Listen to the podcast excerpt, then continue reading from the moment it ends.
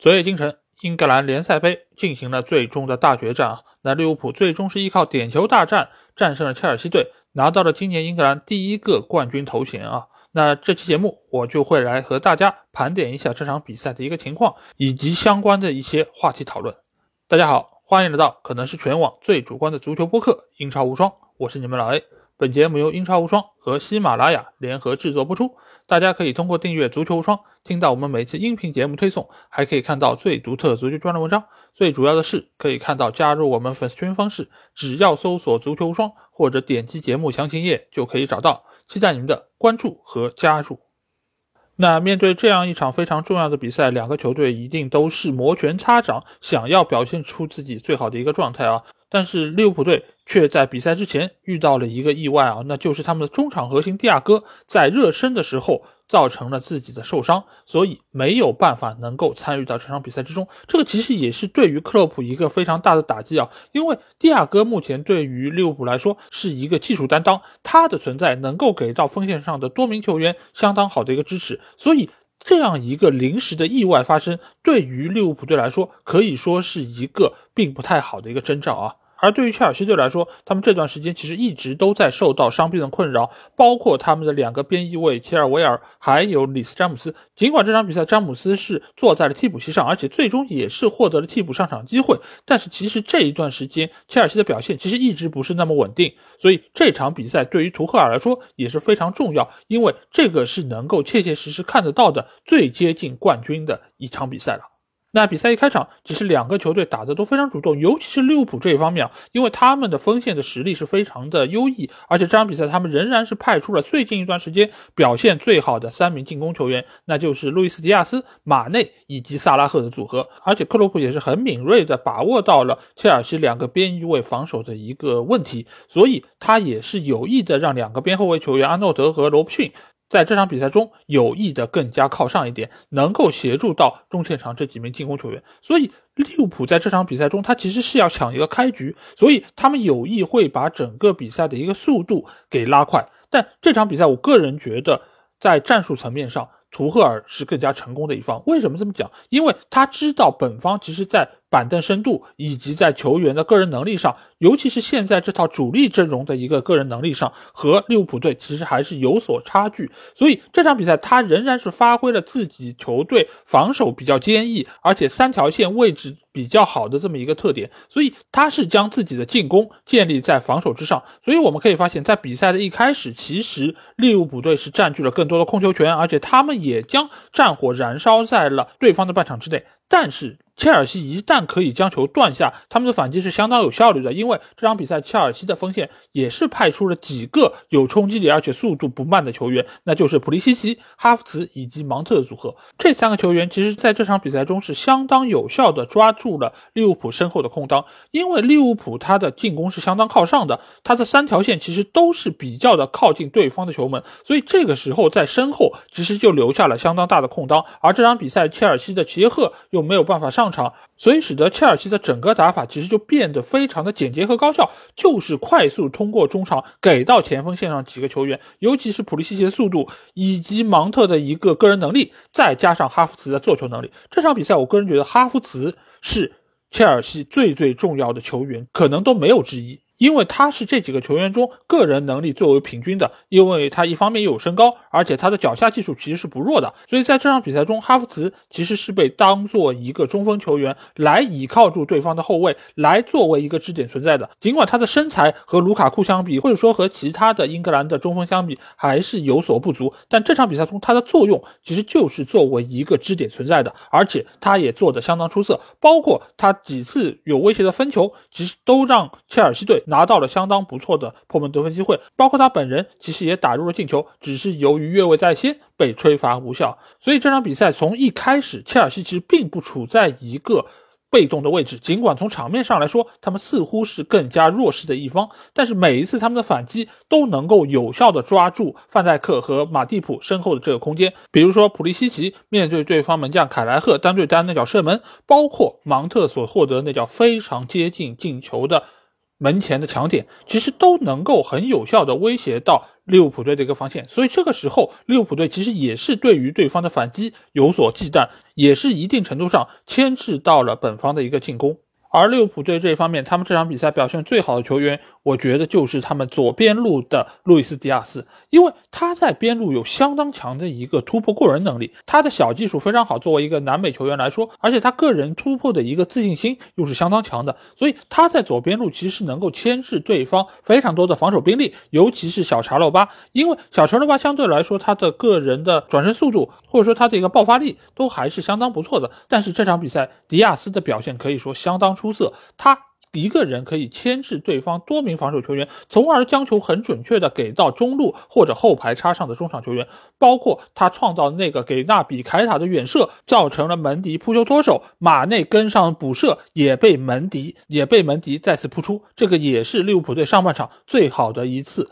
破门得分机会啊。那说到这里，不得不提一下，就是切尔西的门将门迪。这场比赛，我觉得他又是做到了神仙附体啊，因为他这场比赛给我们奉献了多次非常精彩的神扑。如果不是他的存在，我觉得在九十分钟内这场比赛就将结束，而且将是会以利物浦的一场大胜而告终。但是门迪就是门迪，就如同他在联赛里面多次向我们展现出的个人能力一样。这场比赛中，他对于球的一个落点判断，对于射门的一个反应力，以及下地之后起身的一个速度，其实都给我们留下了相当深刻的印象。而对方的门将凯莱赫这场比赛其实也是一个亮点啊，因为他作为一个年轻门将，而且长期是作为替补门将在利物浦存在，他获得的出场机会其实是相当有限的。但是在这场比赛中，克洛普仍然是坚持要使用这样一个杯赛门将，让他能够打完决赛。我觉得这是一个非同一般的勇气啊，因为我们也仍然非常清晰的记得，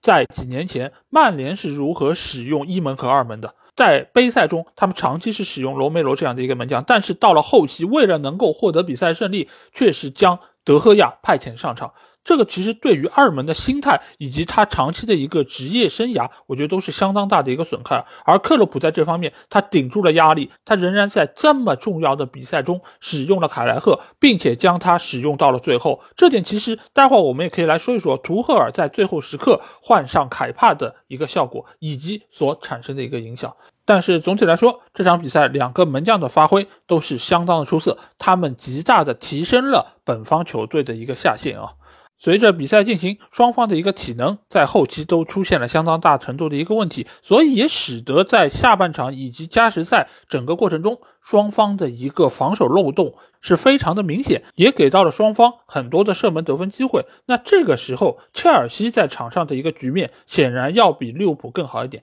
因为我们刚才也说到，利物浦他要抢开局，所以他在上半场或者说在前三分之二的时间里面，他所付出的体能消耗是要比切尔西更大的。而切尔西在将比赛拖入到加时赛之后，他们的体能优势其实就能够得到更大程度的一个体现，所以也使得切尔西在加时赛那半个小时里面获得了更多破门得分机会。但是随着双方体能的不断下降，在场上的一个火气也是变得越来越大。那我觉得这场比赛啊，裁判其实也是赛后非常重要的一个话题点。那这场比赛其实裁判从一开始，他对于双方的一个犯规动作，其实采取了一个比较宽容的态度。这个其实也很正常，因为对于一个裁判来说，这是一场决赛。如果你在中间非常贸然的出黄牌或者出红牌，使得双方在情绪上出现一定程度的失控，那其实是不利于这场比赛的一个正常推进的。所以，大多数的裁判在这种场合下，基本上能够息事宁人，他们是不会贸然出牌的。所以，我们也可以发现，这场比赛第一张黄牌其实是出现在了相当晚的一个过程中。但是这么做的一个副作用，就是双方对于裁判会有更大程度的一个埋怨啊。这个其实也是随着比赛的推进，慢慢慢慢得到了升级。下半场纳比凯塔踩踏查洛巴的那个事件，其实是整个比赛进程中的一个导火索。因为那个拼抢，其实双方都有一个比较夸张的蹬踏动作，只是凯塔的动作造成了比较严重的一个后果。但是当值主裁判并没有对于纳比凯塔有任何的一个判罚，所以使得双方在情绪上其实已经产生了比较大的一个冲突。而到了加时赛时候，我们又可以发现阿诺德和哈弗茨的那一次事件其实是另外一个导火索，因为当时球已经被破坏出界，他们只是对于之前身体上的一个冲撞有所纠缠，而这个时候小将埃利奥特上来为老大哥出头，狠狠地推了哈弗茨一把。这个时候裁判过来，他做了什么？他把双方分开，避免了更大程度的一个冲突之后，他给了阿诺德和哈弗茨一人一张黄牌，而并没有给后续跟进的埃利奥特或者说吕迪格更多的一些判罚。这个其实就是一定程度的息事宁人，而且他也并没有对于真正的肇事方有任何的一个惩戒啊。所以这个场面是这场比赛裁判失职的一个缩影，更不要提那几个 VAR 的事件。我觉得利物浦那个进球被吹掉是这场比赛。最滑稽的一个事件，因为他给出的理由是范戴克在那一刻处在了越位位置，但是我们可以发现，范戴克他并没有在越位位置上获得任何的好处。你可以说他和对方的后卫有所纠缠，所以造成了最后马内的那个传中给到马蒂普进球。但是角球或者任意球的配合中，这样程度的身体接触不要太正常。你如果连这种程度的冲撞都没有办法容忍的话，那大家穿上和服。鞠躬，然后好好下一盘棋不就完了吗？为什么要踢足球呢？足球运动不就是一个充满了身体冲撞和对抗的一个运动吗？大家看的也就是这个。所以，因为这个理由，最终将这个进球给吹掉，我觉得实在是太滑稽了。更不要说之后又诞生了多个被吹掉越位进球，当然大多数其实都没有问题。但是卢卡库的那个进球，我个人觉得其实是相当相当勉强的，而且某种程度上也是在为之前吹掉利物浦的进球在找平衡。这个不过就是在用一个错误来掩盖另外一个错误，这个真的是错上加错。最终，双方在错失了多个进球得分机会，以及有多个进球被裁判吹出来之后，终于以一个零比零的结果来到了一百二十分钟结束。那就在比赛结束之前，图赫尔做出了一个换人调整，那就是派上了他们队内比较善于扑点球的凯帕。但是谁也没有想到，凯指导却成了这场比赛的一个主角啊！因为就是在第十一轮的主罚点球中，他本人主罚的那个点球。却一脚放了高射炮，从而将切尔西的冠军奖杯也是一脚踢飞啊！那这个时候我们不得不来聊一下最后时刻换门将或者换主罚点球手对于比赛的一个影响啊！那因为之前我们说到，克洛普在这方面他没有做任何的调整，而是让二门从头打到底，包括最后的点球决战，而。图赫尔这个时候他换上了凯帕，他的原意其实是想要让更善于扑点球的凯帕能够提高队伍获胜的一个概率啊，这个本意其实并没有错，而且可能他在平时的训练中或者说在比赛中都展现出了相当不错的扑点球的能力，相比于门迪来说。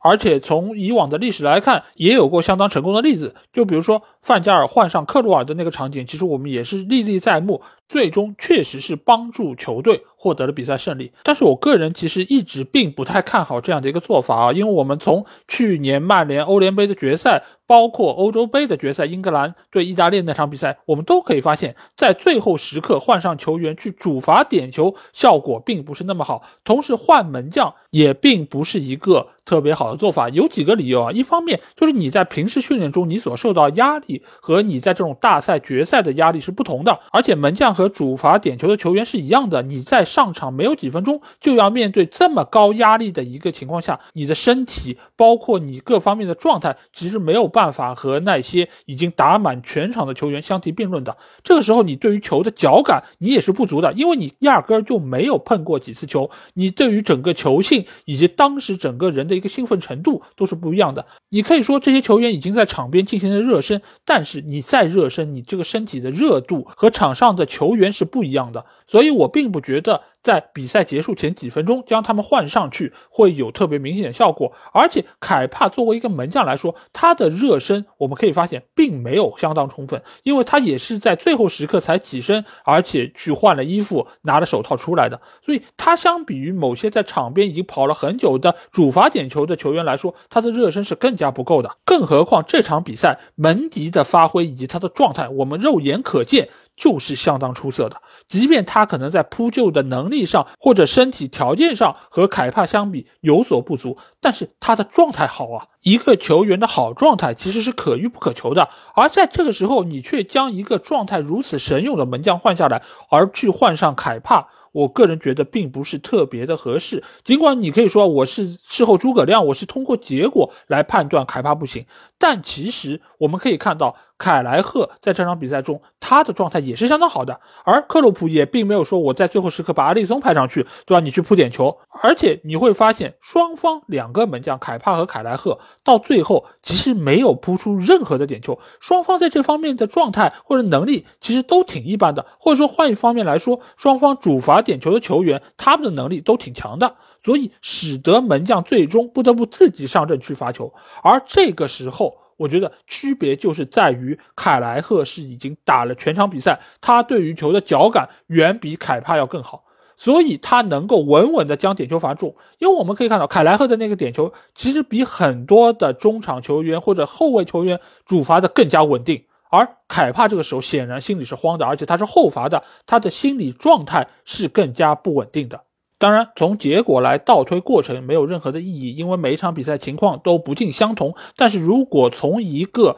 常规的常识来考量，确实让一个热身不充分的球员去承担如此大的压力，我觉得对于球员是不公平的，而且教练也是相当于把所有的压力都甩在了。球员一个人身上，我觉得这个对于他们日后心理状态上的一个调整也是不利的。因为你要这么想这个事儿，如果你是打满了九十分钟，你依靠自己的各种神扑将球队保送到了点球大战这么个位置，如果这个时候自己出现了失误，你最起码在心态上还能跟自己说是自己的优异发挥让球队能够走到最后，而不会像凯帕这样，之前是门迪的优异发挥让球队走到了点球，我上去就是扑点球的，而这个时候由于我。造成了球队失利，那这个压力该有多大？而我们一直说凯指导，凯指导，我们在开他玩笑说，哎，你想当教练，你不愿意下场。这个从另外一方面就说明，凯帕是一个对于自己要求极高，而且他也是希望自己能够对球队有所贡献的球员。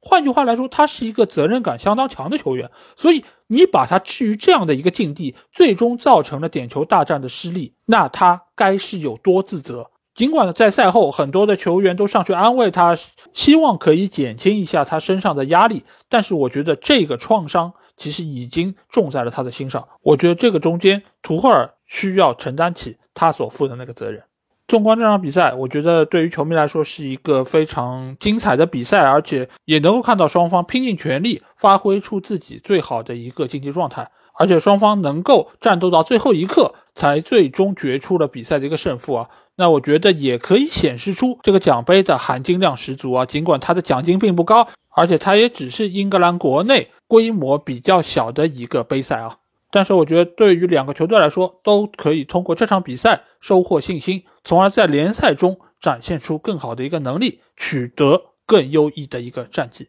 好，那这期节目基本上就是这样。如果你们听了我的节目，有什么话想对我说，可以在我们的评论区留言。如果想要和我直接交流，也可以来加我们的群，只要在微信里面搜索“足球无双”就可以找到。期待你们的关注和加入。那这期节目就到这里，我们下期的英超无双节目再见吧，大家拜拜。